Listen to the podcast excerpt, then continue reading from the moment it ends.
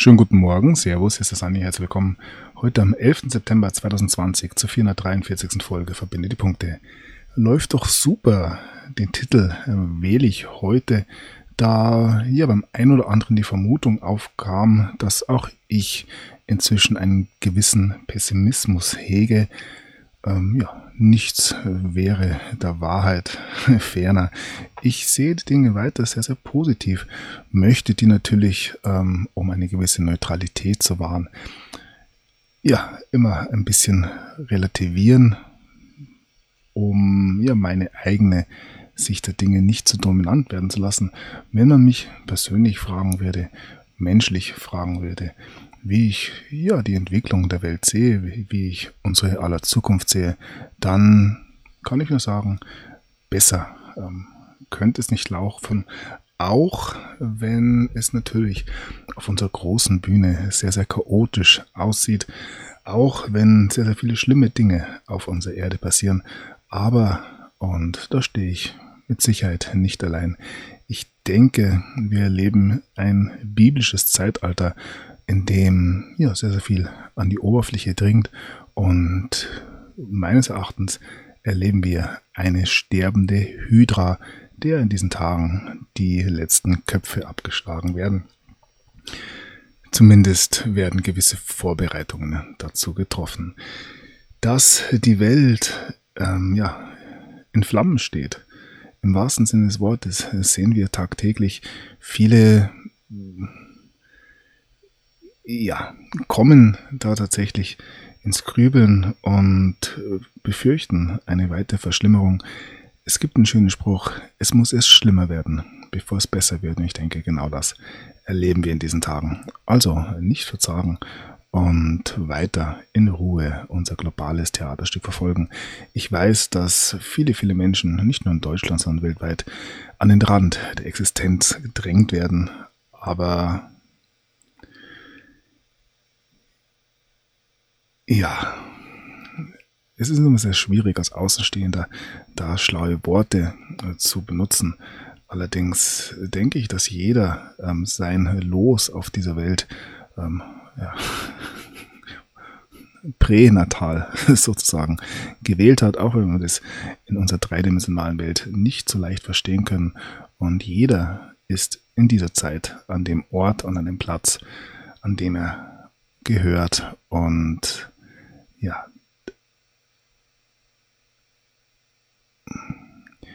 ich verfalle zu Beginn schon wieder in eine gewisse Philosophie. Allerdings, ja, würde das wohl jetzt auch zu lange dauern. Das könnte man vielleicht mal in einem Gespräch ähm, ohne ähm, visuelle Ablenkung behandeln. Heute möchte ich wie immer mal wieder dieses globale Theaterstück beleuchten, denn es war sehr, sehr viel los und ja, ich äh, habe es mir nicht nehmen lassen. Auch wenn ich einen Tag Pause einlegen wollte, es ist viel zu viel passiert heute. Und ja, auf das möchte ich im Folgenden eingehen. Wie immer, macht euch die eigenen Gedanken, lasst euch nicht an der Nase herumführen, lasst euch nicht verarschen und trefft eure eigenen Entscheidungen. So, und dann wünsche ich trotz allem äh, viel Spaß und ja, wir beginnen mit den ersten Meldungen. Ja, wie schon erwähnt, ist viel passiert und eine ja, gute Nachricht. Gleich zu Beginn. Die German Angst, so klein wie nie. Wohlstand vor Gesundheit heißt es hier. Worüber sorgen sich die Menschen in Deutschland? Eine Ansteckung mit dem Coronavirus, die Weltpolitik, die RNV-Versicherung fragt nach den Ängsten der Deutschen. In diesem Jahr zeigt der Seismograph der deutschen Befindlichkeiten einen deutlichen Ausschlag. Ja, Ausschlag ähm, als Peak gemeint und nicht als ähm, ja, kleine rote Punkte auf der Haut, auch wenn das natürlich zum Thema des Jahres ganz gut passen würde. So, also alles nicht so schlimm, vor allem wenn es um das viel zitierte Virus geht. Und ja, dann kommen wir zum Thema des Tages in Deutschland. Es war ja am heutigen oder am gestrigen 10. September der bundesweite Warntag. Und hier heißt es, Worst Case ist der Stromausfall. Es gab gewisse Gerüchte im Vorfeld, dass es hier zu einem deutschen 9-11 kommen sollte. Äh, ja, nichts derartiges ist meines Wissens eingetreten. Allerdings ja, wäre tatsächlich der Ablauf zu erwarten gewesen. Denn wie so vieles im, im Staate Deutschland funktionierte auch dieser ja, sogenannte Warntag nicht so, wie man es gerne gehabt hätte. Hier heißt es, Warn-App und mehrere Sirenen blieben still. Und da kann man eigentlich ja, quer durch die Lande schauen, egal ob Berlin, wo die Sirenen nicht funktioniert haben, oder in Hamburg äh, oder auch ja, in Bremen. Überall war der Warntag ein Fehlschlag, wie sie heißt. Unter anderem auch in Thüringen. Ist es Warntag offenbart große Alarmierungslücken. Und ja, alles in allem musste dann das Innenministerium eine Bilanz ziehen. Hier heißt es, der bundesweite Warntag ist fehlgeschlagen. Beim deutschlandweiten Probealarm sollte am Vormittag für Gefahrenlagen wie Unwetter oder Anschläge geübt werden. Doch am sogenannten Warntag ging vieles schief. Das Bundesinnenministerium zeigt sich selbstkritisch. Ja, vielleicht war hier mehr geplant und ja, ausgefallen wegen ist nicht. Wie gesagt, es gab gewisse Gerüchte im, im Vorfeld. Wie so oft ist mal wieder alles relativ ruhig geblieben und diesmal sogar im wahrsten Sinne des Wortes. Und hier ist es noch bei der Welt, dieser Warntag ist die eigentliche Katastrophe. Nun gut. Das ähm, führt uns nun zu einem anderen Thema. Wir haben heute ja den historischen 11. September von 19 Jahren. Ähm, flogen vermeintlich äh, zwei bis drei äh, Flugzeuge in diverse Gebäude in den Vereinigten Staaten. Und daraufhin ja, erlebten wir den historischen Kampf gegen den Terror, den wir auch heute noch in seinen Auslöfern gerade in Deutschland spüren. Und auch an diesem 11. September war ja in den Vereinigten Staaten eine Übung angedacht. Hier heißt es die NORAD-Übung. Ähm, sah vor, einen Jet in ein Gebäude krachen zu lassen. Und wir sehen ja aus, in einem Artikel aus dem Jahr 2004 von CNN, dass am 11. September eben diese NORAD-Übung stattgefunden hat. Das ist nur eine kleine, ein kleiner Einstieg in die Welt der Verschwörungstheorien rund um 9-11 und da gibt es vieles, vieles, vieles, was es zu entdecken gilt. Ich habe mich tatsächlich sehr, sehr lange damit auseinandergesetzt und ähm, bin nach Jahren an einen Punkt gekommen, wo sehr vieles wieder über den Haufen geworfen wurde.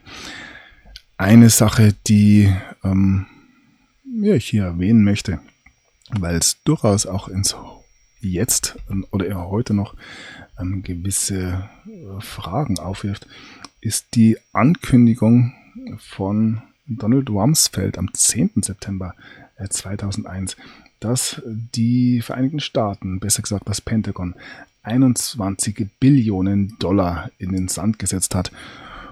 Das hätte wohl größere Fragen aufgeworfen, wenn am nächsten Tag ja nicht diese ähm, weltweite Katastrophe stattgefunden hätte.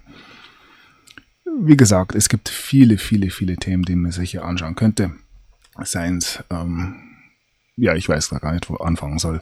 Ähm, Thema Geld ist mit Sicherheit ähm, ja, das Thema ähm, Building 7, Gebäude 7 ein Thema, wo ja vermeintlich gewisse Büros ihr Zuhause hatten, aber soll uns jetzt nicht interessieren, würde hier den Rahmen sprengen. Vor ja, knapp oder gut einem Jahr kamen dann neue Bilder heraus über 9-11 und ja, diese Bilder, die äh, gingen um die Welt. Schon eben vor ähm, knapp 20 Jahren, aber auch dann letztes Jahr nochmal erneut, als auf einer CD auf einem Flohmarkt hier eben neue Bilder entdeckt wurden. Und äh, die meisten sehen hier, glaube ich, den Wald vor lauter Bäumen nicht. Wir überlegen uns, dass hier zwei Gebäude eingestürzt sind, also nicht mit dem Gebäude 7 und drei Gebäude eingestürzt sind. voll mit Stahl und ja, ziemlich viel Glas. Und es hätte hier eigentlich einen riesigen, riesigen Schuttberg geben müssen. Aber wenn wir sehen, dass hier am Ground Zero noch parkende Autos zu sehen sind, dann fragt man sich, ja, wo eigentlich die Türme hingekommen sind. Ich habe dazu einen Tweet. Hier heißt es, ja, viele verfangen sich in der ähm, kontrollierten Sprengung bzw. Termitdebatte, während sie ignorieren, ähm, dass es einen ganz anderen ähm, Aspekt bei diesem ganzen Zusammenbruch des World Trade Center gab. Hier heißt es weiter annähernd oder fast alles der 200.000 Tonnen Stahl hat sich buchstäblich in der Luft ähm, vaporisiert und zwar in, in, feinen weißen Staub. Und hier sehen wir ein Bild und ich habe es schon mal gezeigt, des Öfteren glaube ich, wenn man sich die Videos ansieht. Wir sehen, wie sich hier Stahlträger einfach in Luft auflösen. Und ich habe es ja, vor ein paar Tagen schon angedeutet. Für mich die relevantesten Fragen stellt in dieser Beziehung Dr. Judy Wood. Hier ihre Homepage. Hier heißt es, ja, die Türme sind nicht verbrannt oder sind zusammengestürzt. Sie haben sich in Staub oder in der Luft in Staub verwandelt. Und hier gibt es viele, viele Aspekte, die man sich hier diesbezüglich anschauen kann. Unter anderem hat es ja auch ein Hurricane gegeben am 11. September, vor dem auch niemand etwas weiß. Hier ein paar Bilder dazu.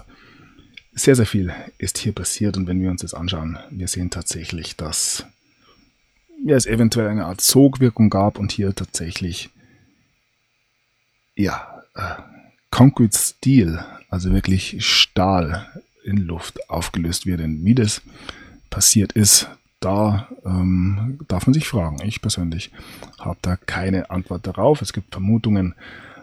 Ja, ähm, es wird immer wieder von sogenannten äh, Directed Energy Weapons, also gerichtete Energiewaffen, gesprochen, was für viele eine ganz krude Verschwörungstheorie ist. Aber wir sehen in ja, diversen Artikeln, dass hier doch im Hintergrund an gewissen Dingen geforscht wurde und auch Einsatz gefunden haben, inzwischen in der militärischen Anwendung. Hier ist es nochmal, um was geht es bei der Hypothese rum, um diese gerichteten Energiewaffen. Und das führt uns gleich zu einem anderen Thema. Ich habe noch ein paar Artikel dabei, die zeigen, dass diese Energiewaffen durchaus schon Anwendung finden. Beim Militär her ist es ein Laser der Navy holt eine Drohne in einem Waffentest vom Himmel. Hier ist es Offizielle des Verteidigungsministeriums diskutieren das ja den Rahmen für oder für die Weiterentwicklung dieser ähm, gerichteten Energiewaffen. Hier haben wir eine solche Waffenanwendung. Kann man auch an ein Flugzeug anschrauben und dort anwenden. Es geht weiter im Text. Ich habe hier eine Meldung von National Interest und hier heißt es, vergesst Stealth Fighters, also die äh, Tankhappenflieger heißen sie, glaube ich, auf Deutsch, wird, werden die gerichteten Energiewaffen die Kriegsführung revolutionieren. So, und das bringt uns jetzt zu einem anderen sehr, sehr aktuellen Thema. Hier heißt es, die Waldbrände in Kalifornien haben sich ja, ausgeweitet und nein, andersrum. Die Waldbrände in Kalifornien haben eine ähm, sehr seltsame neue Conspiracy Theory, also eine neue Verschwörungstheorie, ja, geboren, möchte man sagen. Und dieses Thema geht schon seit längerem, seit mehreren Jahren im Hintergrund ähm, durch die Foren. Es wird vermutet, dass die Waldbrände, die in Kalifornien regelmäßig äh, wüten, durch eben solche Energiewaffen ausgelöst worden sind. Ich habe es ja, in vorherigen Sendungen immer wieder mal gezeigt. Wir sehen, wie Bäume von innen verbrennen Und das führt uns jetzt natürlich in äh, die Gegenwart. Hier noch ein weiterer Artikel diesbezüglich. Ähm, Verschwörungstheoretiker sagen, dass Laser und explodierende Smart Meters dazu benutzt wurden, um Buschfeuer zu entfachen, um Platz für eine neue ähm, ja, Zuglinie zu schaffen. Da gab es auch mal was, gewisse Verbindungen und ähnliches hören wir aus Australien. Heißt es eine bizarre Zugverschwörungstheorie ähm, hinter den oder eine bizarre Zugverschwörung hinter den australischen Waldbränden. Wer sich da ein bisschen, bisschen einliest, genauer wird sicherlich so einiges finden, was hier nicht so ganz stimmt. Wenn wir hier bei diesem Bild zum Beispiel sehen, dass Gebäude abgebrannt sind, während wenige Meter daneben noch Bäume stehen, die ja, recht grün wirken, äh, sage ich mal. Es ist so wie immer, wenn die Dinge wirklich so wären, wie es uns erzählt wird, dann würden keine Fragen aufkommen. Verschwörungstheorien entstehen erst, wenn ja, ein größerer Kreis von Menschen die offizielle Lesart nicht mehr so ganz glauben will. Nichtsdestotrotz dürfen wir froh sein, eben ähm, ja, Agenturen wie Reuters zu haben, die immer wieder sehr picht drauf sind, gewisse Verschwörungstheorien wieder gerade zu rücken. Und hier heißt es in einem ja doch recht aktuellen Artikel. Die Waldbrände in Kalifornien werden nicht von ja, mächtigen Lesern ausgelöst. So, und das bringt uns jetzt tatsächlich ins Heute. Wie das Ende der Welt heißt es hier. Waldbrände erzeugen apokalyptische Stimmung in Kalifornien. Und da haben wir wirklich ja, beeindruckende und ja, apokalyptische Bilder die uns hier von der amerikanischen Westküste erreichen. Waldbrand verursacht Tag ohne Sonne für San Francisco und ja, der Himmel war rot. In Kalifornien brennen mehr als zwei Dutzend große Feuer. Dichter Rauch liegt über weiten Teilen des Staates. In San Francisco legte er sich als orange-roter Nebel über die Stadt und ließ kaum noch Sonnenlicht durch. Ja, krass. Anders kann man das gar nicht benennen. Hier ein paar Fotos hier heißt es, die kalifornischen Buschbrände explodieren und verbrennen ungefähr 25 Meilen am Tag. Und hier noch ein paar Bilder. Hier heißt es, äh, der Himmel brennt in San Francisco und wir sind mit einer Drohne durchgeflogen. Und ja, apokalyptisch, anders lässt sich das nicht benennen. Ja, was passiert in Kalifornien? Ähm, ist es ein Zufall, dass gerade jetzt, wo die heiße Phase im Wahlkampf beginnt, wo Chaos auf den amerikanischen Straßen ähm, ja, sichtbar ähm, produziert wird, auch sehr, sehr viele Waldbrände ausgelöst werden oder ja, wo sie auch immer herkommen. Wie gesagt, die Energiewaffen können sie nicht sein, Verschwörungstheorie. Wer weiß, eventuell ist hier jemand nervös und versucht mal wieder, ja, die Lunte zu zünden. Hier heißt es, wir konnten die Bäume explodieren hören. Mindestens sieben Tote gab es bei den Buschbränden in Kalifornien, Oregon und Washington. Und andere westliche Staaten. Ich habe gleich noch eine kleine Grafik dabei. Und ja, auch in Salt Lake City kam es zu ja, verdächtigen Feuern in einem, ja, einem Waschsalon, mehr oder weniger. Also Feuer in Amerika momentan ein großes Thema. Und ja, hier eine Karte, wo es denn in den Vereinigten Staaten an der Westküste so überall brennt. Alles natürlich purer, purer Zufall. So, wir bleiben kurz noch in San Francisco. Die Besitzerin des Friseursalons, die berühmt dafür geworden ist, Nancy Pelosi die Haare geschnitten zu haben, möchte ihren Laden nicht mehr aufsperren. Sie hat Angst, zurückzukehren, aber das ist tatsächlich nur am Rande. Wir sehen weitere Feuer weltweit, ein Großbrand im Hafen von Baywood, wenige Wochen nach der Mega-Explosion. Auch hier wird im Hintergrund gemunkelt, ähm, um was es sich hier tatsächlich handeln könnte. So, bevor wir nach Europa kommen, noch eine Meldung, die, glaube ich, in diesem Zusammenhang ganz entscheidend ist mitunter. US-Kriege seit 9-11, mindestens 37 Billionen Flüchtlinge. Eine niedrig angesetzte Schätzung, so das Projekt Kriegskosten der US-amerikanischen Brown University. In Deutschland werden indessen wieder Forderungen laut, neu über militärische Interventionen nachzudenken. Ja, 37 ähm, Millionen Flüchtlinge durch US-Kriege.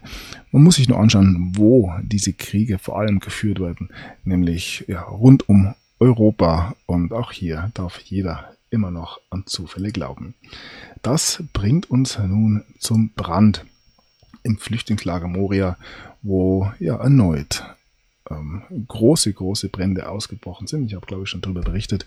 Und auch hier gibt es gewisse Spekulationen, die inzwischen auch ganz offen ähm, diskutiert wird. Hier heißt es bei Maischberger, falls es von Geflüchteten angesteckt wurde, könnte ich das verstehen. Ja, hier soll eventuell sogar Brandstiftung belohnt werden. Ähm, diese Dinge werden tatsächlich sehr offen diskutiert und hier bei Tichy heißt es, eine koordinierte Aktion mit dem Ziel, dieses ganze Camp in Brand zu setzen. Und in einem weiteren Artikel Brand im Lager von Moria. Die Dorfbewohner berichten vom planvollen Vorgehen. Nach mehreren Corona-Fällen im Migrantenlager von Moria hatte die Athener Regierung einen lokalen Lockdown verhängt und plante die Errichtung eines Zauns um das Lager. Doch das wollten die Bewohner offenbar nicht hinnehmen. Die Einheimischen von Lesbos haben nun das Nachsehen. Ja, ich berichte, es ist relativ ähm, neutral, sage ich mal. Kompakt online sieht es durchaus ein bisschen ähm, ja, konkreter. Nach Brandstiftung, linke Asyllobby will Moria-Migranten zur Belohnung nach Deutschland holen. Das Pulverfass Moria ist erneut und diesmal wohl endgültig explodiert. In der Nacht zum heutigen Mittwoch brannte das Lager auf der griechischen Insel Lesbos ab, nachdem Asylbewerber an mehreren Stellen Feuer gelegt hatten. Da auch die eintreffenden Feuerwehrleute mit einem Steinhagel eingedeckt wurden, wütete das Feuer, angefacht von starken Windböen, bis in die Morgenstunden hinein.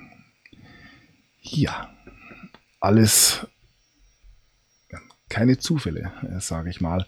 Und hier heißt es erneut bei der Welt, dass es eine geheime Agenda in den meisten europäischen Hauptstädten gibt. Ähm, das Aussagen aus diversen äh, Presseorganen. Ja, und wir sehen schon, dass die sogenannte, ich nenne es nicht äh, Gutbürger, ich nenne es die Zivilgesellschaft, schon ja laut wird und nach dem Brand im Moria-Lager ähm, die Evakuierung der Flüchtlinge fordert. Alles schon recht eingespielte ähm, no, Spielzüge, ähm, möchte man fast sagen. Und ja, dann geht's los. Die Forderungen kommen von allen Seiten. Das UN-Flüchtlingshilfswerk hat sich zu Moria geäußert. Die Bereitschaft in Deutschland für zusätzliche Aufnahmen nutzen, heißt es hier. Die Bundesländer wollen Flüchtlinge aus dem Lager Moria aufnehmen. Also wie wir sehen, geht es alles recht schnell. Auch Rot-Grün in Wien fordert erneut die Aufnahme von Kindern aus Moria. Und das geht hoch bis ja, in die höhere äh, Politik. Merkel und Macron wollen eine Übernahme von vier Kindern aus Moria in der EU. Ja, hier sehen wir die Kinder, ein Junge und äh, ja, wie gesagt, hier ist tatsächlich sehr, sehr schwer, äh, nicht in diverse Fettnäpfchen zu treten, nicht unmenschlich zu werden. Aber ähm, ja, ich sehe hier äh, keine Zufälle mehr, sondern tatsächlich ein, ja, eine Durchführung eines Plans, die, und das muss man eigentlich immer wieder betonen, mit dem 11. September 2001 begonnen haben. Ja, hier heißt es Streit um Flüchtlinge aus Moria. Der Artikel hatte eine etwas andere ähm, Überschrift. Ähm, Griechenpremier dankt Merkel, infizierte Migranten ähm, sind verschwunden. Ja, Und ja, wenn es um Infizierte geht, haben wir einen Experten in Deutschland, Jens Spahn, unser lieber Gesundheitsminister. Er möchte den Moria-Flüchtlingen helfen, betont aber, 2015 darf sich nicht wiederholen und dass das ja von zwei Seiten zu sehen ist, haben wir auch des Öfteren schon gehört. Ja, es stellt sich wohl nur einer quer, das ist Horst Seehofer. Ja, es ist Berlin fordert Ende der Blockade, doch Horst Seehofer Niemand darf länger die Augen verschließen, sagt Michael Müller nach dem Feuer in Moria. Eine Bundesratsinitiative soll Seehofers Macht einschränken. Ja, wir werden sehen, wie lange sich der gute Horst hier noch behaupten kann. Auch die hessische Europaministerin ist gegen eine Flüchtlingsaufnahme aus Moria. Sie nennt es beim Wort Brandstiftung darf nicht belohnt werden. Wir werden sehen, wie sich die Dinge weiterentwickeln. Wie gesagt, ich betone es immer wieder, es ist natürlich in vielen, vielen, vielen Fällen sehr dramatisch, was hier passiert.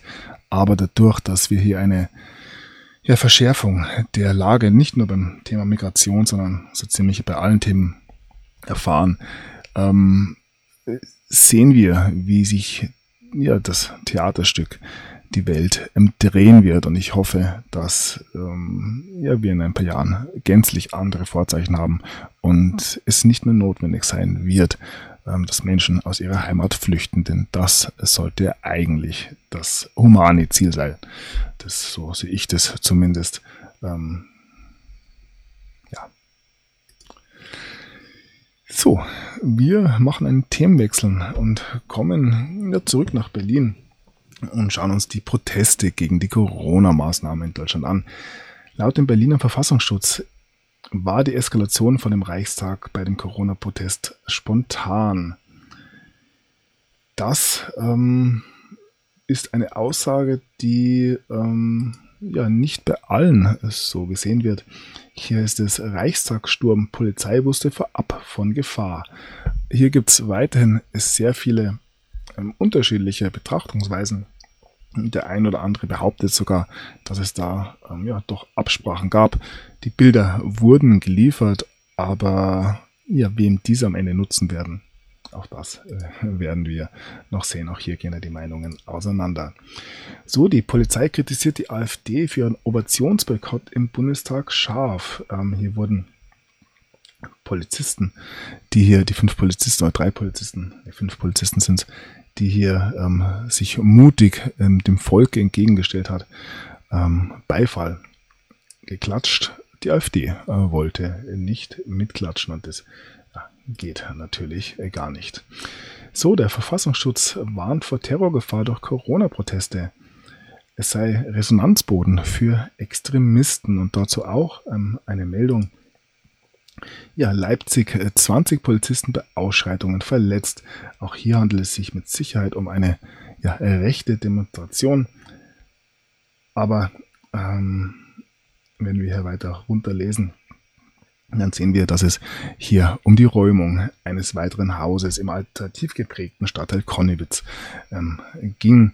Und ja, das waren dann doch die politisch ähm, Andersdenkenden, also eher linksorientierten. Und während ja so Großdemonstrationen wie in Berlin, wo ja hauptsächlich ähm, rechte Verfassungsgegner vermeintlich waren, relativ ähm, friedlich zumindest von Seite der Demonstranten abliefen, ähm, sehen wir immer wieder, dass ja Proteste, die ja vor allem äh, links dominiert sind, durchaus immer wieder mit Gewalttaten begleitet werden und ja, auch andere Formen des linken Protests, ähm, ja, sehen wir immer wieder. Hier heißt es Reizgaspatrone für Söder, Brandsatz für Tönnies, Drohkampagnen von Linksextremisten größer als bekannt. Aber ähm, ja, keine Angst, die Gefahr kommt weiterhin ausschließlich von rechts in Deutschland. So, und damit blicken wir nach München. Dort verbietet man eine Demo gegen die Corona-Maßnahmen mit 5000 Teilnehmern. Für diesen Samstag ist in München eine Demonstration gegen die Corona-Politik von Bund und Ländern geplant. Die 5000 angemeldeten Teilnehmer sind der Stadt jedoch zu viel. Angesichts der Infektionsgefahr begrenzt die Zahl auf 1000 Teilnehmer und ja, die Querdenker-Demo wurde damit auch auf die Theresienwiese verlegt. Da ist eh schöner. Also man versucht hier weiterhin die, äh, den Deckel auf dem Topf zu halten. Es wird nicht gelingen, davon gehe ich tatsächlich nicht mehr aus. Hier ist es ein Zitat von Werner Patzelt. Das war noch Zeiten, als man Querdenker als Ehrentitel benutzte. Heute ähm, sieht man das ja ein bisschen anders. Sowohl im Mainstream auch als in vielen alternativen Medien werden die Querdenker ja ähm, kritisiert aus verschiedenen Gründen. Und auch untereinander gibt es mehr und mehr Streit, möchte man meinen. Hier ist es bei Querdenken, ist bitterer Streit ausgebrochen mit Ballweg mittendrin und da stürzen sich die Mainstream-Medien natürlich drauf. Ist klar, wenn so viele Menschen ähm, zusammenkommen und nicht unbedingt immer das Gleiche wollen, dann entsteht mit der Zeit Streit und es wurde auch für genug ähm, Spaltungspotenzial gesorgt. Also ist das eigentlich ein ganz normaler Ablauf, den wir sehen. Auch unter anderen sogenannten Verschwörungstheoretikern gibt es Streit. Hier heißt es, als es um die Hitler-Theorie geht, da widerspricht Attila Hildmann vehement. Wir sehen hier Oliver Janich, Attila Hildmann und Oliver Flesch im Gespräch.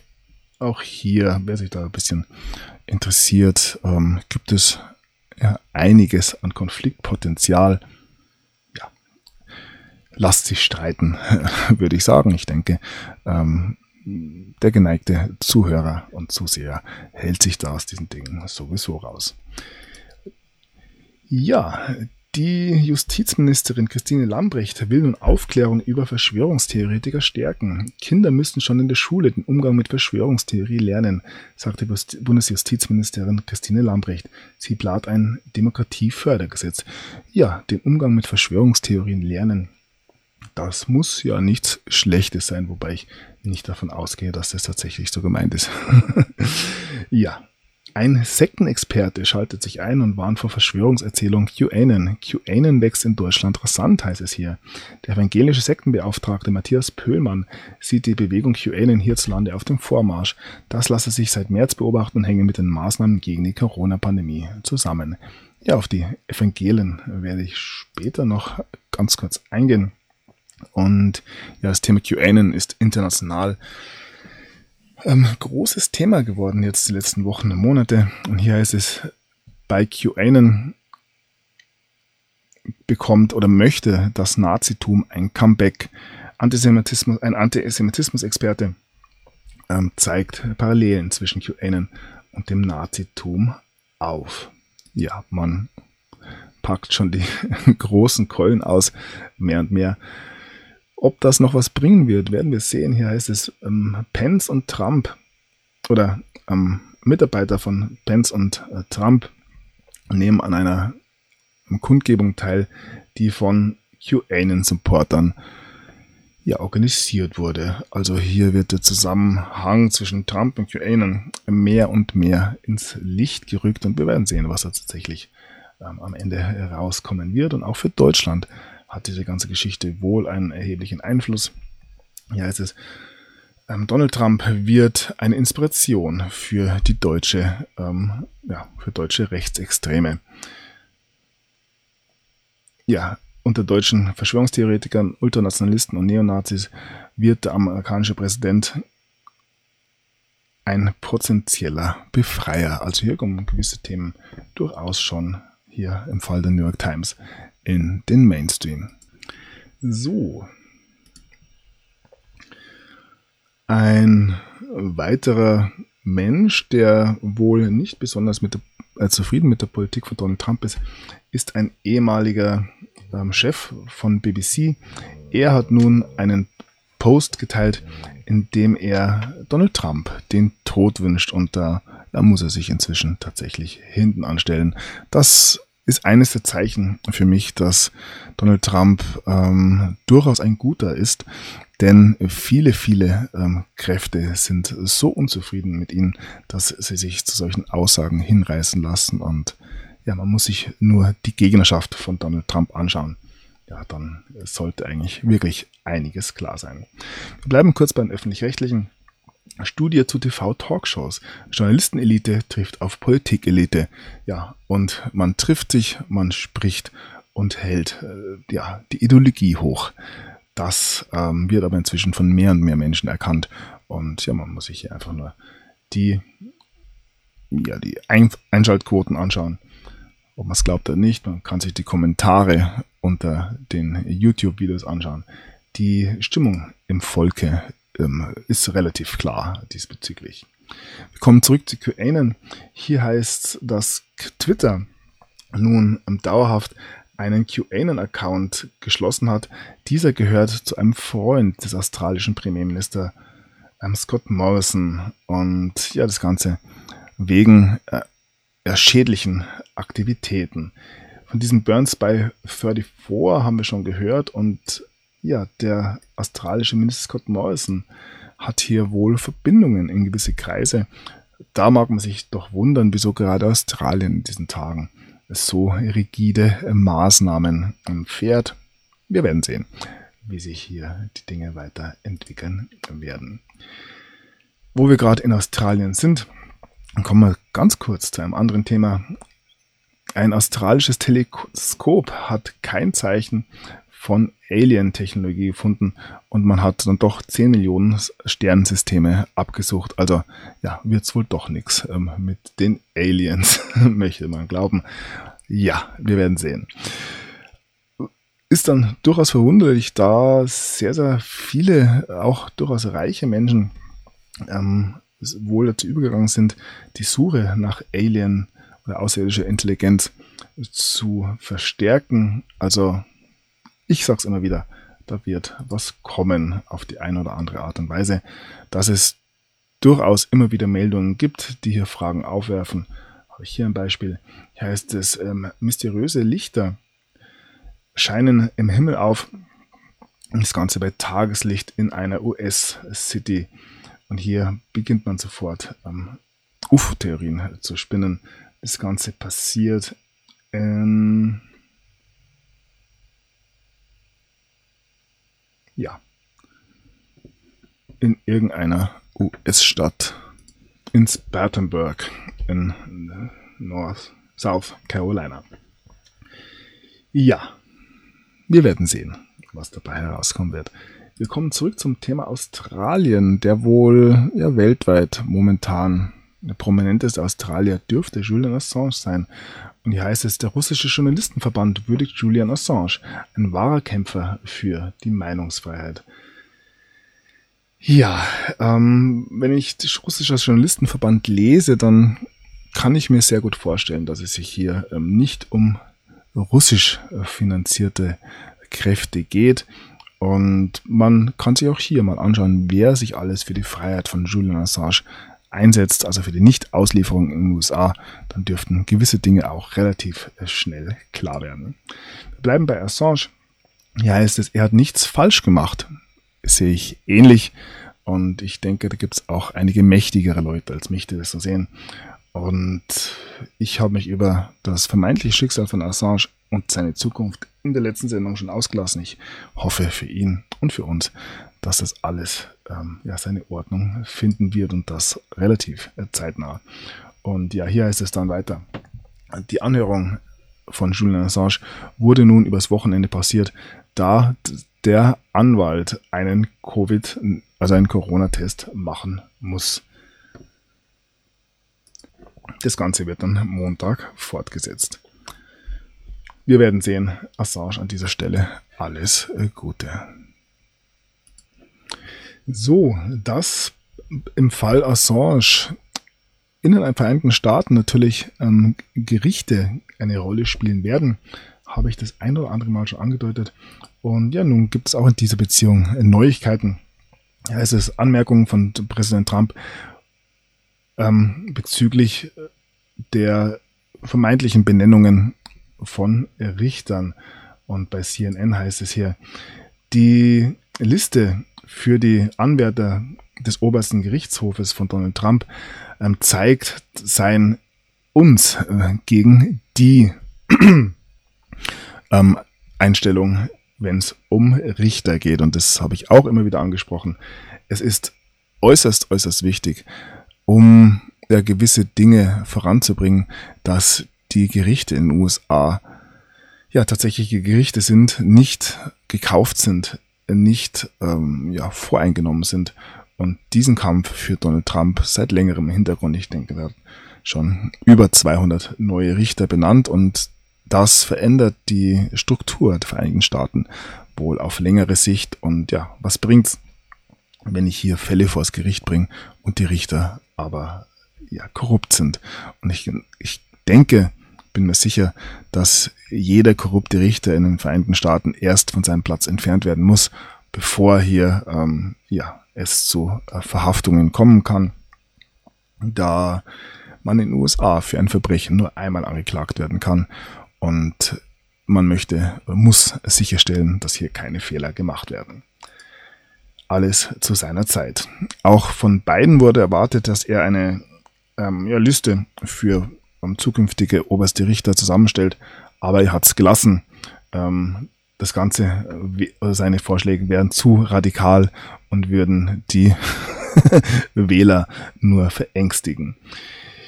Ja, Joe Biden, ein Fall für sich. So, dazu noch ein Blick nach Deutschland, ähm, ja, wo die Dinge weiterhin ja, einfach nicht funktionieren wollen. Wieder IT-Panne an Berliner Gerichten. Richter können nicht arbeiten. Performance-Probleme an Computern. Erneut erlebt die Berliner Justiz eine größere IT-Panne. Die Computer der Richter sind am Dienstag reihenweise ausgefallen. Ja, alles natürlich ähm, wieder mal ganz zufällig. So, zurück in den USA. Ähm, eine Aussage des Justizministers William Barr. Es könnte sein, dass weitere ähm, ja, Kriminal oder andersrum, dass weitere strafrechtliche Anklagen in der Durham-Untersuchung äh, kommen werden. Also hier werden wir weiter, wie soll man sagen, vertröstet. Aber wie gesagt, ich gehe davon aus, dass hier erst gewisse Vorkehrungen getroffen werden müssen und auch das ähm, zu gegebener Zeit weitergehen wird. Vieles, vieles wird erst nach der Wahl passieren können, um einen, ja, eine Einmischung in einen Wahlkampf eben nicht zum Thema werden zu lassen. Alles muss ähm, ja, eine gute Optik haben. Ja, auch der ähm, Stabschef des Weißen Hauses, Mark Meadows, hat sich ja ähnlich geäußert. Er hat ähm, Dokumente gesehen und bezogen auf die ähm, Durham-Untersuchung ähm, deuten diese an, dass hier noch das ein oder andere kommen wird. Also ja, diese Dinge hören wir seit zwei, drei Jahren und Geduld, eine Tugend, ich erwähne es immer wieder. Ertappt heißt es hier, Trump-Tonbänder von Journalist Woodward. Star-Journalist Bob Woodward beschädigt Donald Trump mit einem neuen Buch. Im Unterschied zu anderen Enthüllungsautoren hat er den Präsidenten auf Band. Die 18 Gespräche bieten reichlich Sprengstoff. Ja. Es geht weiter. Die Versuche, Donald Trump hier zu diskreditieren, ähm, reißen nicht ab, aber ja, hier könnte es sich tatsächlich auch um mehr handeln, denn auch Donald Trump nutzt dieses Enthüllungsbuch, um gegen seine Gegner vorzugehen. So ist mein erster Eindruck. Hier heißt es, dass Donald Trump ähm, sagt, dass die Verbindung oder die Beziehung zwischen Woodward und dem nordkoreanischen Diktator Kim Jong-un einen großen Krieg verhindert haben.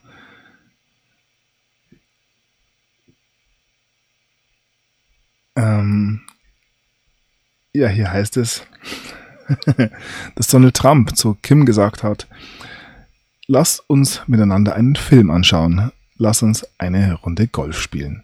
Ja. You're watching a movie. Nun gut.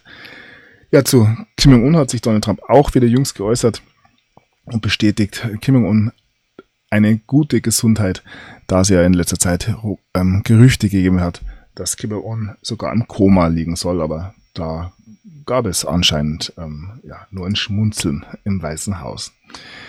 Eine weitere Aussage, die von Bob Woodward kommt, General Mattis, James Mattis soll einen Coup geplant haben, einen Staatsstreich geplant haben, um die US-Regierung zu kippen. James Mattis ist ja der ehemalige Verteidigungsminister in den Vereinigten Staaten. Und ja, das hören wir des Öfteren, dass hier gewisse Pläne bestanden haben, die US-Regierung unter Donald Trump nicht wahr werden zu lassen, beziehungsweise ähm, als sie dann wahr geworden ist, ähm, möglichst schnell wieder loszuwerden. Das spüren wir bis heute.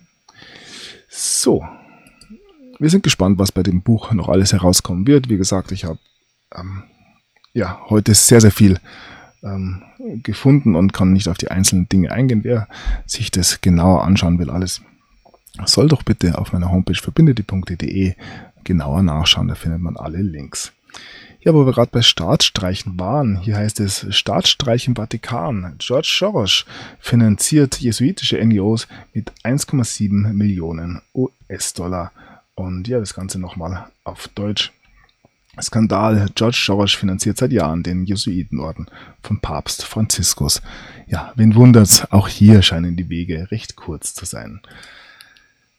So, wir bleiben ein bisschen beim Geld, beim Vatikan, da ist ja auch die Schweiz nicht weit. Und hier heißt es, ähm, schafft die Schweiz das Bargeld zugunsten von E-Währung ab. Die Franken könnten ausgedient haben. Stattdessen soll die Schweizerische Nationalbank eine Digitalwährung, den E-Franc, ausgeben.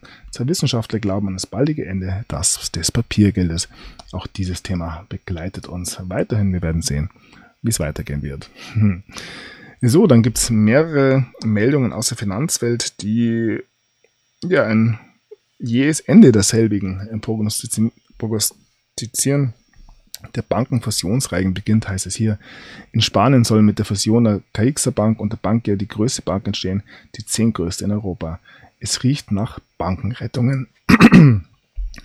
Und ja, solche Meldungen haben wir ähm, mehrere.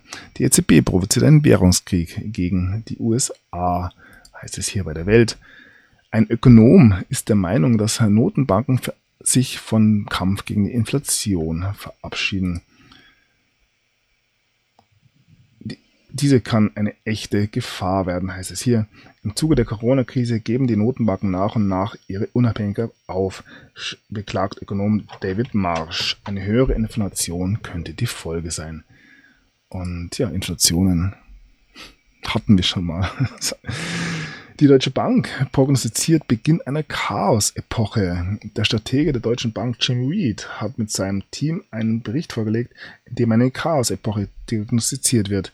Sie habe 2020 ihren Anfang genommen und die Epoche der Globalisierung abgelöst. Ja, zur Globalisierung kommen wir gleich noch. Bleiben wir gleich bei der Deutschen Bank. Sie hat nun einen ja, Freund von William Barr angeheuert, um das Spiel in Washington weiterspielen zu können. Ähm, der ehemalige Botschafter in Deutschland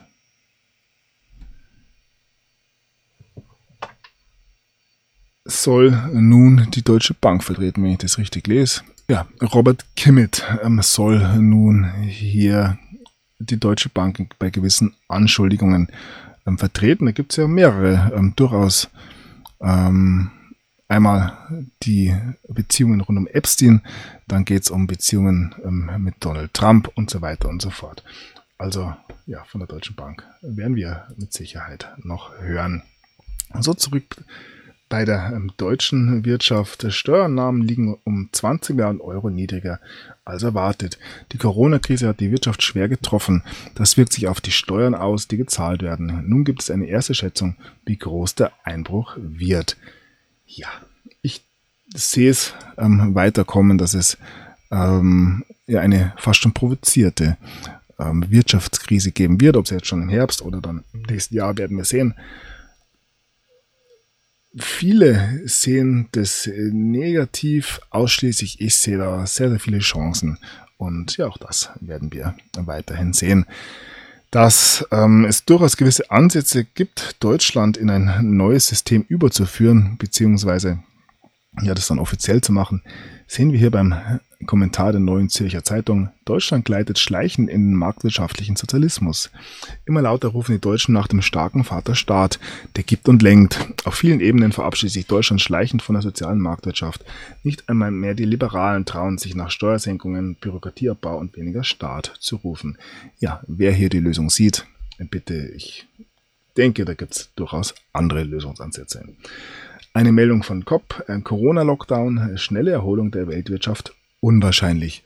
Ja, ähm, dunkle Wolken am Horizont möchte man meinen, aber ja, wie gesagt, ich bin ein unverbesserlicher Optimist und es wird schon. So, die Corona-Krise kostet Autobranche weltweit Milliarden. Eine brutale Auslese droht. Die Umsätze stürzen ab. Weltweit prägen rote Zahlen die Autobranche. Werksschließungen Arbeitsplatzverluste drohen, aber nicht bei allen Autobauern. Und ja, ein Sonderfall war ja da immer, ist Tesla. Das sieht ja anders aus, aber auch Tesla hat in diesen Tagen große Verluste zu verzeichnen. Und die Tesla-Aktie stürzt in, innerhalb ja, fast weniger Stunden um 21 Prozent ab.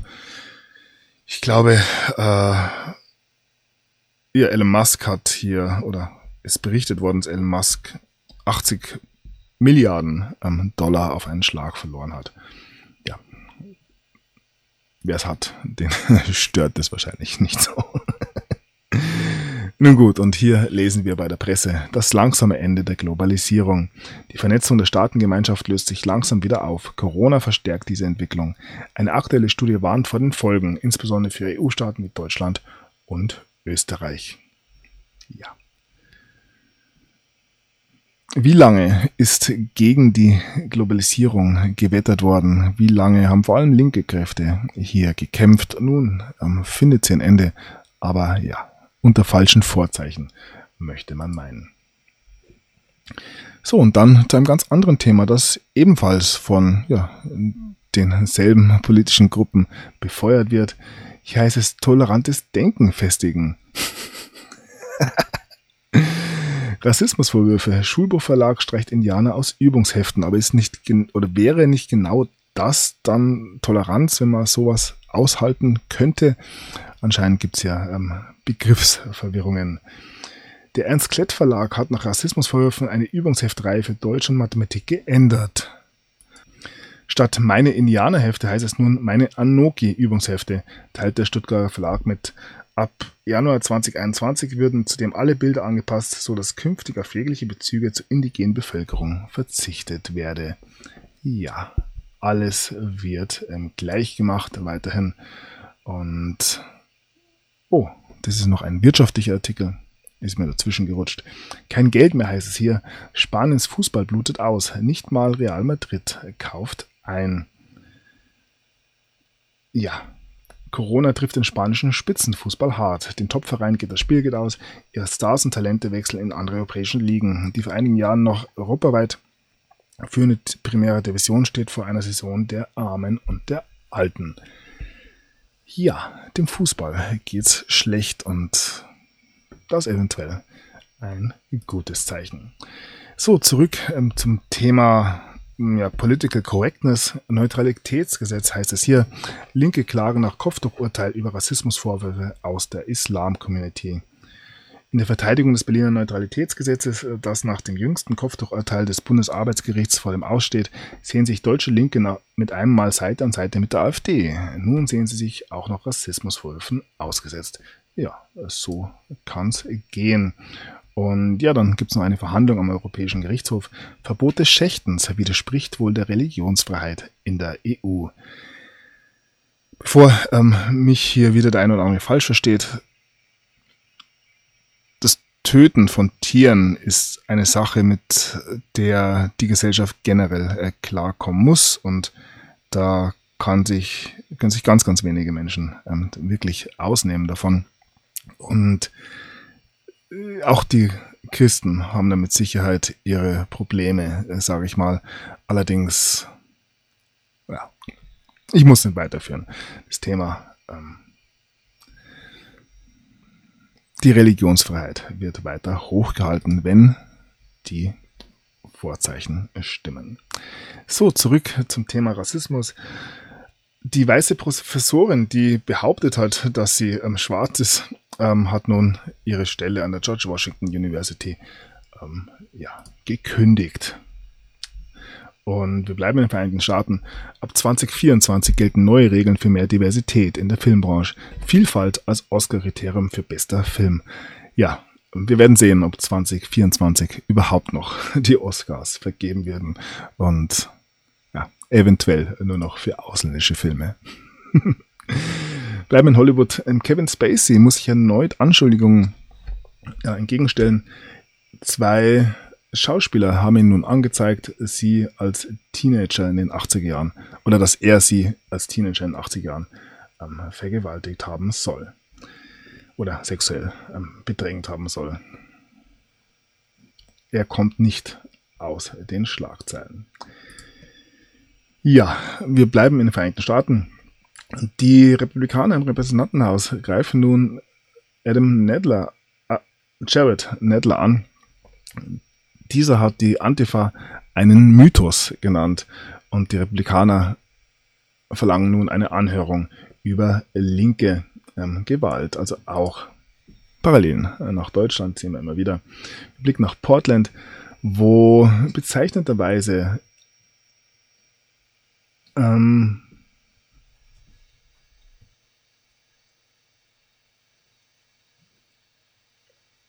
ja, die Gesichtserkennungstechnologie nun verboten werden soll, wenn ich das richtig interpretiere. Und ja, wieso wohl? Wieso möchte man nicht, dass in den Straßen von Portland ähm, Gesichter erkannt werden? So kritisch ich diese ähm, Technologie sehe, da muss ich sagen, äh, ja.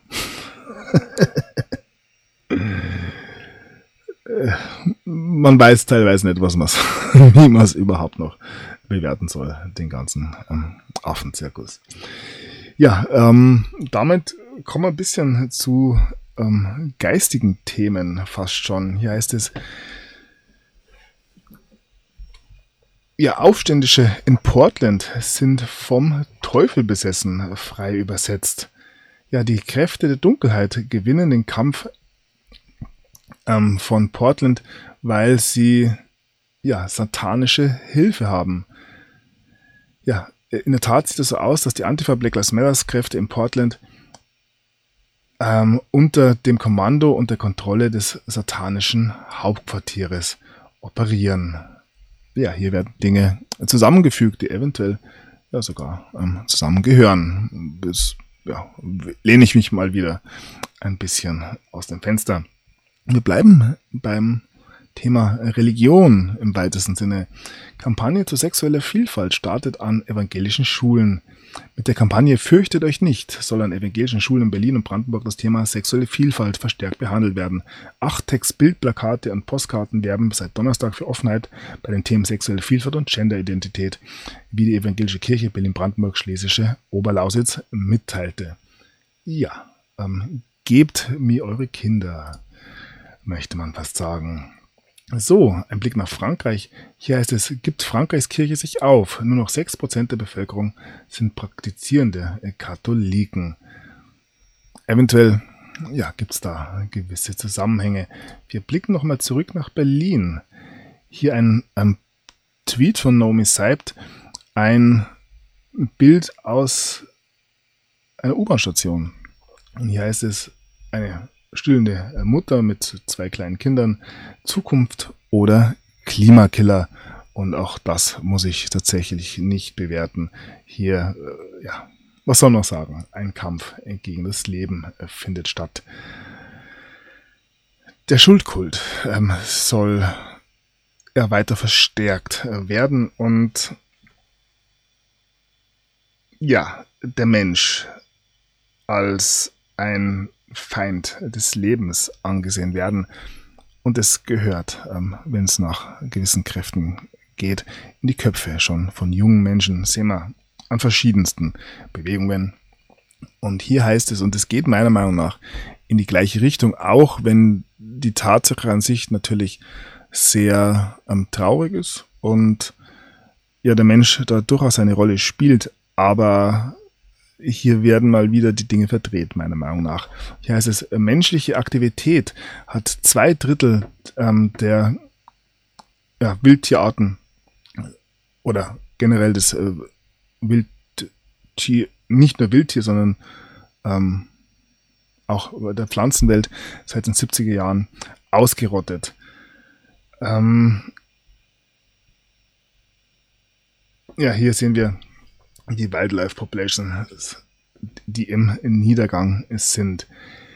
Ich streite keinesfalls ab, dass es hier äh, enorme Probleme geht, wenn es um den Umgang des Menschen mit der Natur geht. Allerdings sehe ich auch, dass hier sehr viel instrumentalisiert wird, mal wieder. Und ja, der Mensch dazu gebracht werden soll, sich selbst auszurotten. Und das ist meiner Meinung nach der tatsächlich falsche Weg. Ja, wir bleiben ein bisschen noch beim Thema. Hier heißt es Primetime für die Klimakrise. Aktivisten fordern neues Format von der vor der Tagesschau. Klima vor acht statt Börse vor acht. Das ähm, fordert eine Initiative. Sie will die Klimakrise in die beste Sendezeit des öffentlich-rechtlichen Fernsehens bringen und hat dafür via Crowdfunding bereits 20.000 Euro gesammelt. Ja, wie wär's denn mal mit Nachdenken, Nachdenken vor acht oder noch besser, noch besser, Ausschalten vor acht wäre wohl das Sinnvollste. Ja, diese ganzen Themen, ähm, auch wenn man es unterschiedlich ja, ansehen möchte, gehen in eine Richtung. Und ja, der von mir sehr geschätzte Wolf Wolf Stoll hat sich dazu geäußert. An der Schwelle zum Transhumanismus heißt es hier. Die Welt ist heilig, man kann sie nicht verbessern. Willst du sie manipulieren, dann wirst du sie zugrunde richten. Behandelst du sie wie ein Gegenstand, dann wirst du sie verlieren. Ja, und auch diesen Artikel kann man sich gerne mal anschauen. Dieses Thema des Transhumanismus steht im Hintergrund all dieser Themen, die ich immer wieder anschneide. Der Mensch soll geändert werden, soll in seiner Menschlichkeit abgeschafft werden, soll zu einer Nummer werden. Und ja, dieser Krieg tobt und ich denke, da befinden wir uns in einem relativen Endkampf, auch wenn viele Menschen glauben, dass dieser Transhumanismus ähm, ja, kommen wird, so oder so. Ich denke, der Mensch hat selbst in Hand, ob er damit machen möchte oder nicht. So, dann zurück zu den Kirchen. Missbrauchsverdacht heißt es hier. Erzieher aus katholischem Kindergarten in U-Haft. Ja, auch nicht die erste Meldung dieser Art. Wir blicken auf massenhaften Kindesmissbrauch in Lüchte. Jugendamt macht schwere Fehler. Ja, nennen wir es ähm, Fehler. Und noch zwei Meldungen zum Fall Metzelder. Metzelder Bekannte lehnt Angebot der Staatsanwaltschaft ab. Christoph Metzelder soll einer Frau Kinderpornografie geschickt haben. Auch gegen sie ermittelt die Staatsanwaltschaft. Das Verfahren könnte gegen eine Zahlung eingestellt werden. Doch das lehnt die Frau ab. Und eine weitere Meldung. Sollte der Metzelder, das Metzelder-Verfahren mit Strafbefehl enden? Wir haben schon gesehen, dass da eine ja, ähm, Geldstrafe im Raum steht. Und die SPD äh, verlangt nun einen Regierungsbericht. Ja, wir werden sehen, ob das als äh, Einzelfall in, ja, unter den Teppich gekehrt werden soll oder ob ja, das noch weiter ausgewertet werden wird, dass es da durchaus gewisse Beziehungen gibt, habe ich ja schon angedeutet. So. Ja, das Thema begleitet uns weiterhin. Hier ist es Missbrauch, Kinderpornos, Körperverletzung. Ein 63-Jähriger steht in Mainz vor Gericht. Wir haben hier einen Artikel. Und zwar hat der investigative Journalist Manuel C. Mitters, der eine oder andere wird ihn kennen, aus Wien, ein Interview geführt mit einem Sohn eines polnischen Menschenhändlers. Mein Sohn ist Mensch, mein Vater ist Menschenhändler, heißt es hier. Und ja, dieses Thema ist größer, als sich das die meisten vorstellen möchten. Wir blicken in die Vereinigten Staaten, wo gewisse Operationen weiter voranschreiten und in Indiana weitere acht vermisste Teenager oder Kinder befreit worden könnten und eine Person verhaftet wurde. Ich weiß nicht, ob es ins gleiche Thema geht, aber es ja, hat durchaus auch einen gewissen Beigeschmack. Vor einem NATO-Stützpunkt trieb ein nacktes Playboy-Model tot im Meer. Die Leiche der 35-jährigen Galina Fedorova war am Samstag vor der Südküste Sardiniens aus dem Meer geborgen worden. Ja, auch das deutet natürlich gewisse Vorgänge an. Wir kommen zum Militär und blicken auf die Spannungen zwischen Griechenland und der Türkei, die weiter voranschreiten und die Griechen setzen nun auch ihr Militär in Alarmbereitschaft. Und ja, es deutet sich ein Krieg an. Ich gehe nicht davon aus, dass es hier tatsächlich zu einem Krieg kommen wird. Das wäre nicht das erste Mal, dass ein Krieg ausgefallen wäre die letzten Jahre. So, Emmanuel Macron hat sich zum Gaskonflikt zwischen den Türken und den Griechen geäußert. Die, die Türkei ist kein Partner mehr im Mittelmeerraum, heißt es hier. Den Türken gefällt das natürlich überhaupt nicht. Und sie verurteilen den arroganten Macron für seine Äußerungen hier im Ostmittelmeer. Ja, wir werden sehen. So, im Nahen Osten gibt es derweil durchaus weitere Schritte in Richtung Frieden. Der ehemalige libanesische ähm, oder ein eh, ehemaliger libanesischer Minister hat ähm, gesagt, dass Israel ja nicht gegen ähm, den Libanon arbeitet und eigentlich Frieden möchte. Und das Wort Frieden hören wir hier aus der Region immer öfter. Und ja, ähm, Donald Trump wurde ja von einem norwegischen Politiker aufgrund seiner Bemühungen rund um den Deal zwischen Israel und den Vereinigten Arabischen Raten für den Friedensnobelpreis vorgeschlagen. Und anders als seine Aussagen bei der letzten ähm, Benennung diesbezüglich nennt er es nun eine große Ehre. Und dass dieser Vorschlag, diese Nominierung eine große Ehre für die Amerikaner sei. Wir werden sehen, ob es weit kommen wird. Ja, viele betrachten ja den ähm, Friedensnobelpreis als ein bisschen befleckt in der Zwischenzeit oder inzwischen. Und ja, wir werden sehen, ob er doch Donald Trump neuen Glanz erhalten kann. Wir schauen uns die Dinge äh, weiterhin ganz ruhig an. So, derweil geht der Rückzug der Amerikaner von ihren ja, Schlachtfeldern weiter voran. Die USA ziehen ihre Drohnen ähm, aus der Straße von Hormuz zurück, während Iran dort eine neue äh, Übung gestartet hat. Und ähnliches hören wir aus dem Irak. Hier heißt es, die USA werden 2200 Soldaten vom, aus dem Irak zurückziehen. Eine Aussage eines Generals ähm, ja, Frank McKenzie. So, äh, wer macht's dann in Zukunft? wer sonst? Die Deutschen äh, sollen sie übernehmen. Die Bundeswehr soll Einsatz gegen Islamischen Staat in Syrien und im Irak äh, fortsetzen. Ja, was soll man ähm, sagen? Irgendwer muss ja die Rüstungsexporte auch rechtfertigen. So, die USA entziehen mehr als 1000 chinesische Studenten und Forschern ihre Visa. Also auch hier geht das Geplänkel zwischen Amerikanern und China weiter. Hier heißt es, Trumps Kampagne ist, oder Trumps Kampagne gegen Huawei und chinesische Technologiefirmen wird sich äh, ja, als Bumerang erweisen. Wir werden sehen. Wie gesagt, ich wiederhole mich und weil wir gerade bei den Chinesen sind, ein ja, chinesisches Raumschiff hat ein mysteriöses Objekt in den Raum entlassen, bevor es zur Erde zurückgekommen ist. Ja, auch die Chinesen suchen inzwischen ähm, ja, im All nach gewissen Möglichkeiten. So, zurück ähm, zu den Amerikanern, zum amerikanischen Außenminister Mike Pompeo. Er, ja, verwirrt in diesen Tagen ein bisschen mit einer Aussage. Eventuell ist die Verwirrung genau das, was er vorhat hat. Ähm, ja, schauen wir mal, wie sich die ganze ähm, Sachlage hier weiterentwickeln wird. Laut Mike Pompeo steckt der Kreml hinter dem Giftanschlag auf Nawalny, der ähm, ja, durch Trump nicht bestätigt wurde, also widerspricht er mehr oder weniger seinem Präsidenten.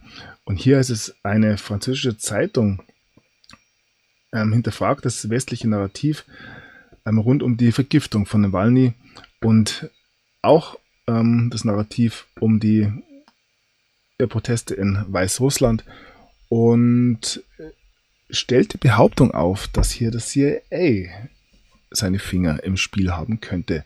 Ja, das ist, wäre ja total ähm, untypisch für den CIA, sich hier in ausländische Angelegenheiten einzumischen, um Unruhe zu stiften. So kennt man den amerikanischen Geheimdienst ähm, ja, überhaupt nicht. Ja, die Bundesregierung will Russland nicht in Laborbefunde zu Nawalny, nicht die Laborbefunde zu Nawalny übermitteln.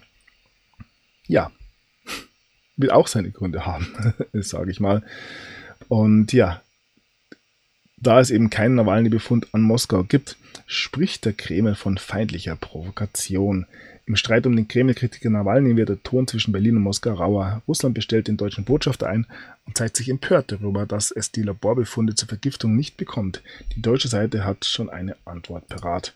Ja, und hier ähm, noch der offizielle Verlautbarung zur Einbestellung des außerordentlichen und bevollmächtigten Botschafters der Bundesrepublik Deutschland in Moskau, Dr. Geser Andreas von Geier. Ja. Hier heißt es, beim Botschafter wurde ein entschiedener Protest eingelegt, dass von der Bundesregierung haltlose Vorwürfe und Ultimaten gegen Russland wegen Erkrankung und Krankenhausaufnahmen des russischen Staatsbürgers Alexei Nawalny vorgetragen werden und diese Situation als offenkundiger Vorwand zur Diskreditierung unseres Landes auf internationalem Parkett missbraucht wird. Ja, das deutet schon an, wie man die ganze Sache sieht. So, ja, und dann gab es noch eine Wendung jetzt am Abend des 10. September. Äh, laut dem Kreml ist Russland nur zu, nun zur Zusammenarbeit im Fall Nawalny bereit. Ähm, ja. Spannend. ja, während sich der eine Skandal ein bisschen abschwächt, kommt schon der, der nächste. Es gab nun offenbar einen Hackerangriff auf das Biden-Team und ja, wer hätte es geglaubt?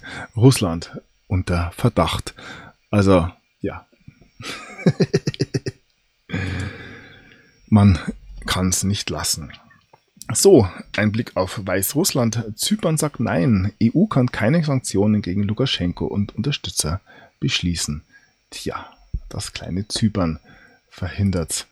Wir haben eine weitere kleinere Staatsaffäre hier heißt es, Polens Ex-Außenminister warnt. Vater war im Führerbunker. Vorbehalte gegen neuen deutschen, deutschen Botschafter. Ja, so ist es mit den Politikeliten. Da ja, spielt ganz, ganz oft die ähm, ja, Staatsform keine große Rolle. So, ein Blick noch nach London. Brexit-Deal. EU warnt London vor Änderungsplan. Wie gesagt, den Brexit dürfen wir auch nicht ganz vergessen. Die EU-Kommission wies Großbritannien darauf hin, dass man den Brexit-Austrittsplan einseitig nicht ändern darf und mahnte die Regierung zur Abkehr vom Änderungsplan. Ja, der Austrittsvertrag ist am 1. Februar 2020 in Kraft getreten. Ab jetzt dürfen weder die EU noch Großbritannien dieses Abkommen einseitig ändern, anpassen, korrigieren, interpretieren, ignorieren oder ablehnen, heißt es in der Mitteilung der EU-Kommission. Wir sind gespannt, wie das noch weitergehen wird. Ein kurzer Blick nach München. Die Meldung ist hier ähm, ja ein bisschen reingerutscht. Flughafen München plant Stellenabbau, Umfang unklar. Ja, Wenn alle Stellen abbauen, dann machen die Flughafen ganz langsam wohl auch mit. So, dann bleiben wir wieder ein bisschen in Deutschland. Vier Tage vor der Kommunalwahl in Nordrhein-Westfalen. Partei soll Stimmen gekauft haben. Kandidat sagte, für 2000 gebe ich euch 5000. Und hier geht es wohl unter anderem um die grauen Wölfe, die in Nordrhein-Westfalen die Politik unterwandern. Sie nehmen Listenplätze der CDU oder kleinere Bündnisse ein und dringen in die Politik vor. Die Grauen Wölfe, wie die türkischen Rechtsextremisten Einfluss gewinnen, zeigen Recherchen von Report Mainz. Ja. Und Ähnliches hören wir gerade aus Georgia und das ist in der Debatte um die Wahlfälschung in den Vereinigten Staaten, um die vermeintliche Wahlfälschung in den Vereinigten Staaten durchaus relevant. Hier heißt es, äh, Offizielle aus Georgia ähm, geben zu, dass 1000 ähm, Menschen in den Vorwahlen ähm, doppelt gewählt haben. Ja, und das Doppelwählen wäre ein Wahlbetrug. Dazu noch ähm, eine kleine Berichtigung. Ich habe es so dargestellt und habe es ja, überflogen, mehr oder weniger, dass Donald Trump seine Fans, seine Wähler dazu aufgerufen hat, doppelt zu wählen, nämlich per Briefwahl und per, ja, persönlich praktisch im, im Wahlbüro.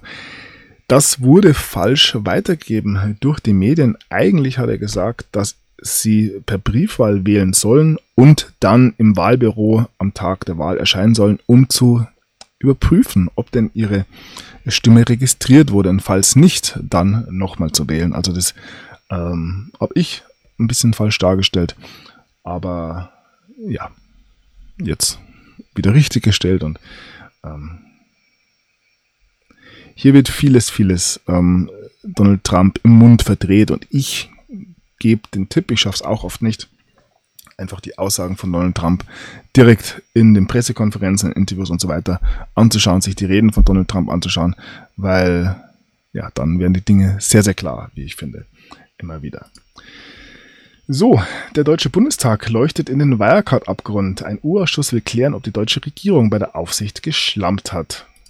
Ja, und hier heißt es weiterhin, Scholz hat gelogen. Vizekanzler nach Erinnerungslücken in Not. Schon passiert die nächste Panne. Also er ist sowohl in Bezug auf den Wirecard-Skandal als auch ähm, ja, bezüglich der Warburg Bank im Visier. Und ja, das ist der Kanzlerkandidat der SPD. Auch hier muss ich nicht mehr dazu sagen. So, wir bleiben noch kurz bei ja, gewissen, ähm, wie soll man sagen, Klüngeleien. EU-Staaten erlauben Export von 80 Tonnen verbotener Pestizide. Die Mitgliedstaaten der EU haben im Jahr 2018 den Export von mehr als 81 Tonnen Pestiziden genehmigt, die in der EU selbst aufgrund von Risiken für Gesundheit und Umwelt nicht zugelassen sind. Das geht aus einer Studie hervor, die die Schweizer Nichtregierungsorganisation Public Eye zusammen mit Unearth der Rechercheeinheit von Greenpeace Großbritannien an diesem Donnerstag veröffentlicht wurde. Ich habe vorher den Artikel gezeigt, wo es um die Auslöschung von Tierarten geht es sind nicht die Menschen, die hier verantwortlich sind, sondern es sind diejenigen, die hier ähm, ja, durch genau solche Aktionen dafür sorgen, dass die Umwelt zugrunde geht. Und da müsste man ansetzen und nicht bei den Kleinen, die sich schuldig fühlen. Die Großen, die fühlen sich nicht schuldig. Nun gut. Ja, und passend dazu heißt es hier, denn sie wissen nicht, was sie tun. Hier geht es um die Corona-Pandemie und es zeigt sich mehr und mehr, dass auch im Mainstream langsam ein gewisses Umdenken einsetzt, da man sich langsam vielleicht einfach zu blöd ist, hier weiter ähm, ja, den Stiefelknecht zu geben. Dass es gerade der Protest in Deutschland ist, der auch international für einiges, ähm, für einige Inspirationen, nennen wir es so, sorgt. Zeigt hier ein Tweet aus Australien.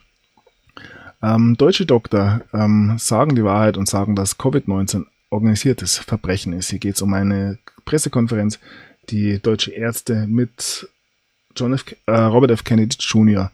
vor zwei Wochen gehalten haben. Also ja, hier kommt vieles, vieles inzwischen ans Licht. Die Leute machen ihren Mund auf und einer, der da von Anfang an löblicherweise ähm, recht konkret war, war Professor Dr. Suchrit Bhakti. Ich empfehle jedem, sich diesen Mann anzuschauen. Er hat ein weiteres Interview gegeben bei Servus TV in Österreich und hier heißt es Corona nur Fehlalarm. Und ja, weiter ist es hier zwischen Maskenpflicht, Impfstoff und einer gespaltenen Gesellschaft. Vier Monate nach seinem ersten Interview zieht der renommierte Wissenschaftler Prof. Professor Dr. Suchrit Baktit seine Corona-Zwischenbilanz. Ja, und die fällt nicht allzu gut aus. Und ja, da ist er nicht allein. Es gibt immer mehr Menschen, die hier ähm, vorangehen und ja, zeigen, dass hier einfach vieles, vieles nicht stimmt, wenn es um Corona geht. Hier heißt es, Versuchsreihe für Österreich ist frei. Sachverständiger beweist live, CO2-Werte unter Masken gesundheitsschädlich. Ja, der gerichtlich beeidete Sachverständige Ingenieur Dr. Helmut Treindl hat vor laufender Kamera die CO2-Werte unter einer selbstgemachten und zwei handelsüblichen Corona-Schutzmasken gemessen. Und dabei stellte sich heraus, dass die für Arbeitsplätze zulässigen Höchstwerte um das Vielfache überschritten wurden. Das bedeutet nicht nur, dass den Bürgern ein gesetzwidriger Zustand verordnet wurde, eine solche Atemluft gilt nach allen medizinischen Erkenntnissen auch als akut betäubend und gesundheitsgefährdend. Ja. Dinge, die sich seit längerem ankündigen. Hier heißt es, Tschechien macht Rückzieher bei Maskenpflicht. Ähm, in Geschäften, Gaststätten, Kneipen und beim Friseur muss nun doch keine Mund-Nasen-Deckung getragen werden, obwohl dieser erst am Montag so beschlossen worden war. Ja, also das Kartenhaus fällt weiter auseinander oder in sich zusammen oder wie auch immer. Hier heißt es, von der Verkehrsministerkonferenz, wir sind natürlich wieder in Deutschland, Durchsetzung von Massenpflicht Aufgabe des Staates. Sollen Zugbegleiter die Maskenpflicht durchsetzen? Ein Prüfauftrag der Ministerpräsidenten dazu war auf scharfe Kritik vergestoßen. Die Verkehrsminister der Länder sagen nun, das ist kein gangbarer Weg. Ja, und das zählt wohl nicht nur für Zugbegleiter, sondern auch für alle anderen Angestellten, die hier gegängelt werden, die Maskenpflicht durchzusetzen, seien es nun Verkäuferinnen, ähm, Securities, ja, wer muss den Job des Staates machen. Ja, der Staat selbst. Und ja, über Staat oder nicht Staat will ich an dieser Stelle gar nicht erst diskutieren. So, nichtsdestotrotz wird weiterhin medial versucht, hier ähm, diejenigen an den Rand zu drängen, die sich hier eben gegen die Maske wehren.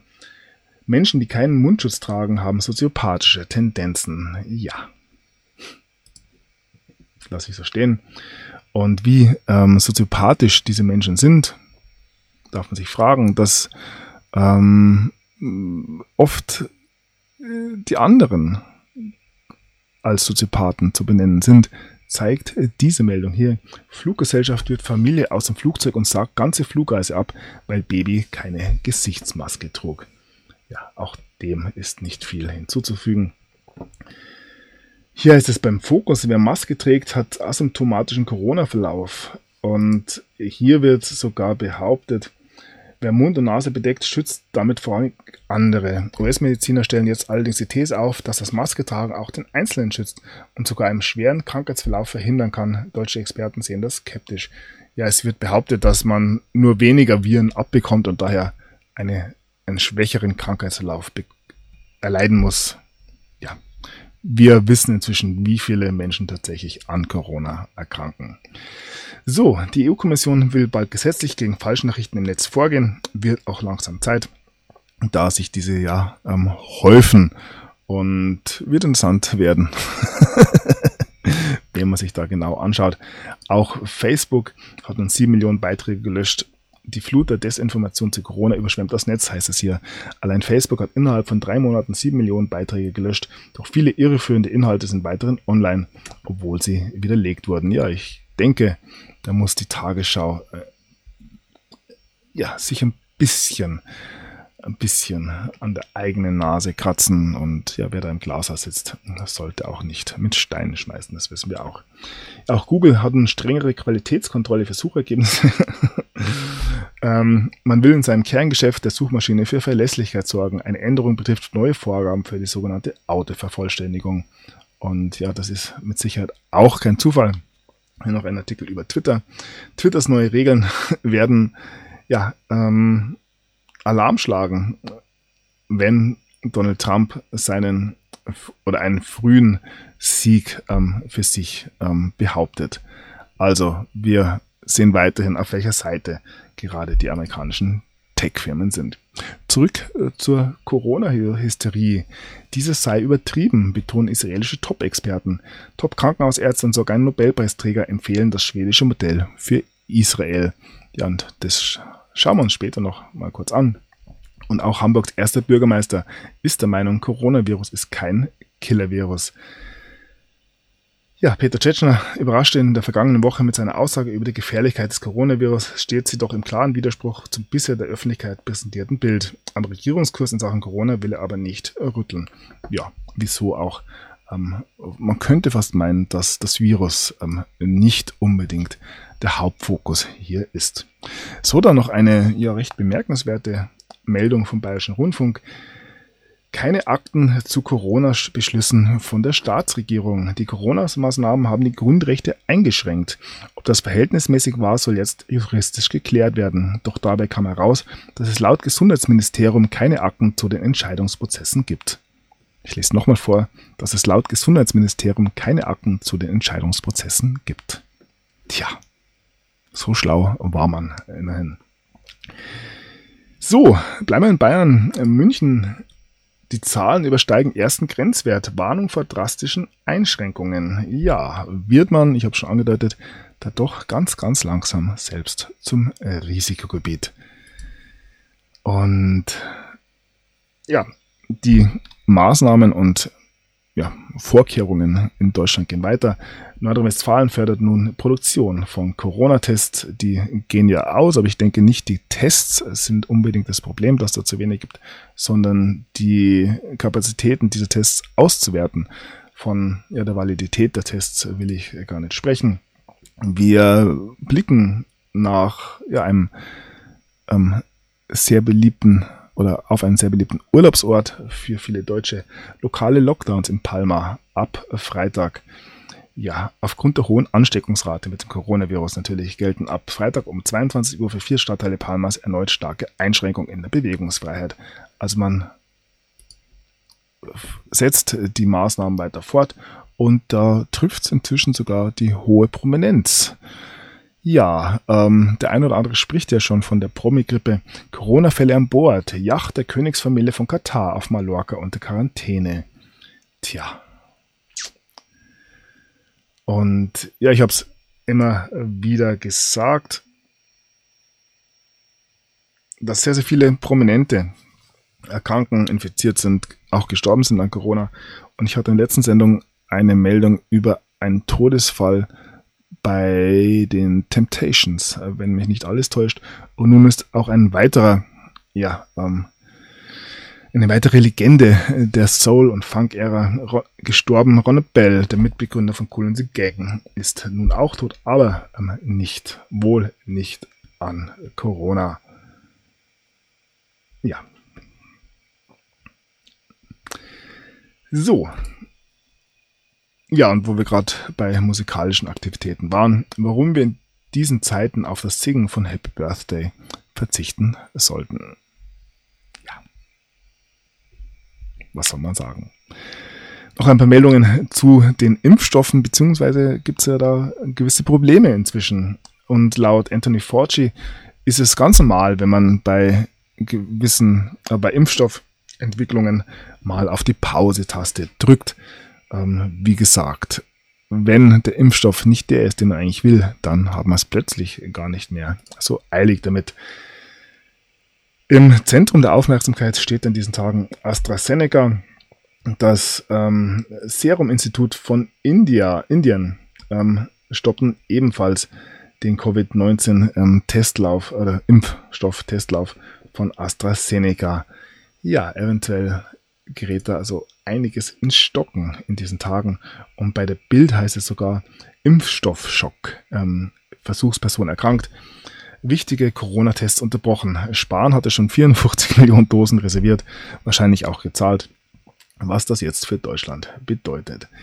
Ja, man muss dann am Schluss wohl doch den russischen nehmen. Und wir sehen hier auch, dass der Impfstoffstudie von AstraZeneca nicht zum ersten Mal gestoppt wurde. Ähm, laut eines Medienberichtes soll dies nicht der erste Prüffall gewesen sein. Und äh, ja, ich habe vorher schon von Schweden gesprochen.